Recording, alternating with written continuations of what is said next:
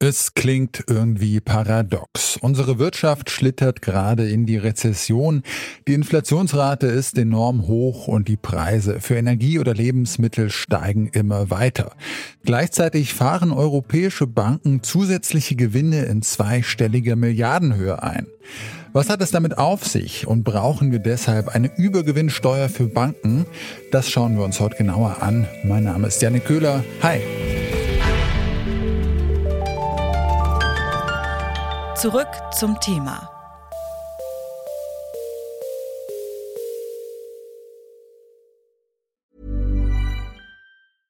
Bitte widmet eure Aufmerksamkeit unserem Werbepartner. Die Suche nach geeigneten Mitarbeitenden kann viel Zeit in Anspruch nehmen, muss sie aber nicht unbedingt, denn man kann sich helfen lassen. Zum Beispiel mit den Premium-Stellenanzeigen von Indeed, denn damit wird eure Stellenanzeige in der Suche sichtbarer und Bewerberinnen und Bewerber werden schneller auf euch aufmerksam. Indeed schenkt euch jetzt 75 Euro Startguthaben für eure Premium-Stellenanzeigen. Klickt dazu auf den Link in den Show Notes. Es gelten die AGB. Nicht nur viele Energiekonzerne machen aktuell ordentlich Gewinne, auch europäische Banken profitieren momentan von der Krisensituation. Das liegt an der Zinspolitik der Europäischen Zentralbank, kurz EZB. Laut dem Finanzdienstleister Morgan Stanley könnten die Banken der Eurozone zusätzliche Gewinne von insgesamt 24 Milliarden Euro einfahren. Die Berliner Ratingagentur Scope geht sogar von bis zu 40 Milliarden Euro aus. Um zu verstehen, wie das genau funktioniert, müssen wir mal gute zwei Jahre zurückschauen. Da waren die Zinsen noch deutlich niedriger als heute und die zweite Corona-Welle ging gerade so richtig los.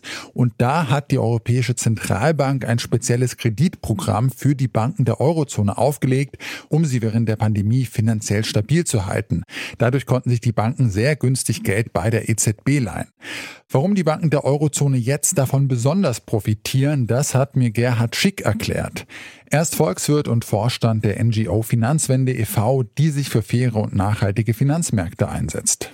Es hat damit zu tun, dass die Zinsen sehr stark angestiegen sind, in kurzer Zeit wesentlich mehr, als das erwartet worden ist.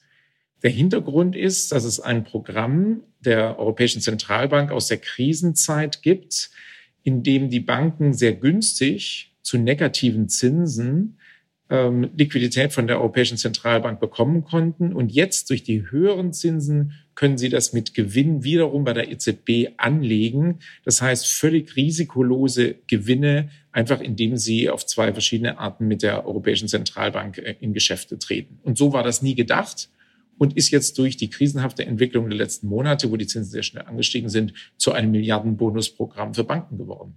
Sie äh, schreiben in einem Gastbeitrag im Spiegel, dass die Gewinne der Banken am Ende dann zu Lasten der europäischen Bürgerinnen und Bürger gehen. Warum das denn? Naja, letztlich sind die Eigentümer der Europäischen Zentralbank ja die europäischen Bürgerinnen und Bürger, also die der Eurozone. Und Gewinne, die die Europäische Zentralbank macht oder eben nicht macht, werden über die nationalen Notenbanken dann an die Finanzministerien ausgeschüttet. Das heißt, bei allem wo es einen Plus gibt bei der Europäischen Zentralbank, ist letztlich der Steuerzahler auch mit beteiligt. Und diese Geschäfte, um die es hier geht, da machen die Banken Geschäfte mit der Europäischen Zentralbank. Und in dem Maße, wie sie da Gewinne rausziehen, ist das sozusagen zulasten des Steuerzahlers. Es ist also nicht so wie bei den Strompreisen oder den Gaspreisen, dass der Verbraucher das direkt bei sich im Geldbeutel spürt, sondern es ist unsere Eigenschaft als Steuerzahler. Okay, also die Banken machen zurzeit übermäßig Gewinne aufgrund der Krise und die europäischen Bürgerinnen und Bürger leiden darunter. Was würden Sie denn sagen, was müsste Ihrer Ansicht nach jetzt getan werden, um dieses Problem zu beheben? Am besten wäre, die Europäische Zentralbank würde das selber korrigieren, denn sie ist ja letztlich die Verursacherin über ihr ursprüngliches Hilfsprogramm. Und Sie müsste jetzt versuchen, das selber zu korrigieren, abzuschöpfen. Da gibt es verschiedene Wege. Die haben alle Vor- und Nachteile. Zum Beispiel könnte man einfach die Konditionen für das ursprüngliche Programm verändern. Allerdings ändert man Verträge nicht gerne rückwirkend. Die Programme laufen schon seit 2019. Es gibt aber andere Wege, die schon vorgeschlagen worden sind. Aber die Europäische Zentralbank hat eine Gelegenheit bei ihrer jüngsten Zinserhöhung zu sagen, aber weil dann die Banken noch mehr Gewinne machen, schöpfen wir das dafür ab. Die hat sie verstreichen lassen, hat es nicht genutzt, obwohl das Problem ja seit Monaten bekannt ist.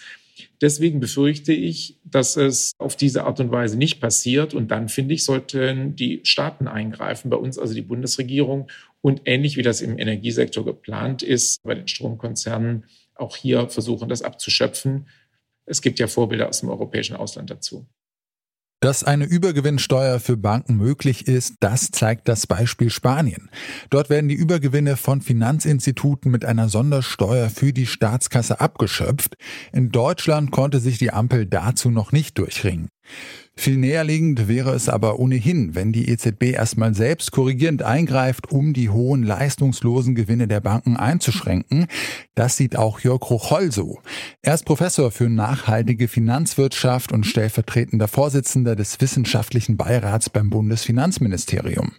Ich denke, dass die EZB das in der Tat sehr genau betrachten sollte und auch Korrekturen hier vornehmen sollte. Denn das ist ja in der Tat etwas, was allein in ihrer Macht liegt. Das heißt, in der es jetzt nicht um die allgemeine Entwicklung des Zinsniveaus geht oder dadurch, dass sich Bankgeschäfte zum Beispiel durch die Kreditvergabe oder durch Provisionsverträge grundsätzlich ändern, sondern äh, durch eine bestimmte Konstruktion, wie die EZB ihre Geldpolitik durchführt. Und deshalb gehört das aus meiner Sicht auf jeden Fall auf den Prüfstand. Und äh, was für Maßnahmen würden Sie da vorschlagen? Was sollte die EZB, wenn sie jetzt nicht nur prüfen, sondern auch handeln will, da für Maßnahmen entscheiden?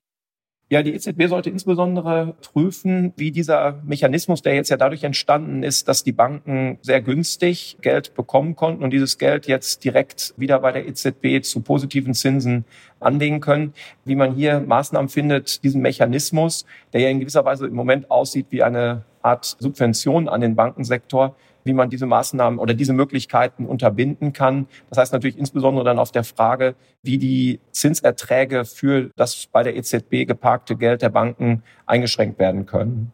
Ja, die EZB diskutiert da gerade drüber. Bisher gibt es noch keine Anzeichen, dass da demnächst auch das reguliert wird. Wenn die EZB jetzt dann nicht handelt, würden Sie denn dann sagen, dann sollte die deutsche Regierung da eingreifen und eine Übergewinnsteuer für Banken einführen? Das halte ich für den falschen Weg, denn diese Übergewinne und die Übergewinnsteuer wird ja im Moment an verschiedenen Stellen diskutiert, insbesondere im Energiebereich. Dort insbesondere auch natürlich durch das, was wir jetzt im Zuge des russischen Einfalls in die Ukraine sehen. Das heißt also, dass jetzt diese Energiepreise sehr stark steigen, dass durch auch eine bestimmte regulatorische Anordnung im Energiemarkt sehr hohe Gewinne bei Energieunternehmen anfallen.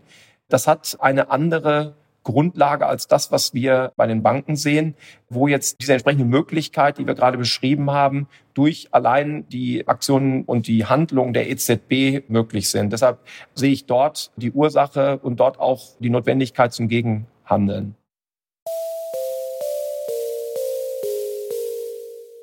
Die milliardenhohen leistungslosen Gewinne, die die deutschen Banken gerade einfahren, sollten eingeschränkt werden. Da sind sich unsere Gesprächspartner einig. Dazu sollte die EZB ihre Zinspolitik entsprechend anpassen, denn die ist der Grund, weshalb die europäischen Banken gerade so von der wirtschaftlichen Krise profitieren. Bislang tut sich bei der Europäischen Zentralbank aber noch nicht so viel. Wenn das so bleibt, findet Gerhard Schick deshalb, dass die Bundesregierung eingreifen und die zusätzlichen Gewinne der Banken abschöpfen sollte zum Beispiel mit einer Übergewinnsteuer. Ob die Ampel sich dazu durchringen würde, das ist allerdings fraglich. Das war's von uns für heute. An dieser Folge mitgearbeitet haben Eleonore Grahovac, Lucia Juncker und Alea Rentmeister. Produziert hat sie Benjamin Zerdani.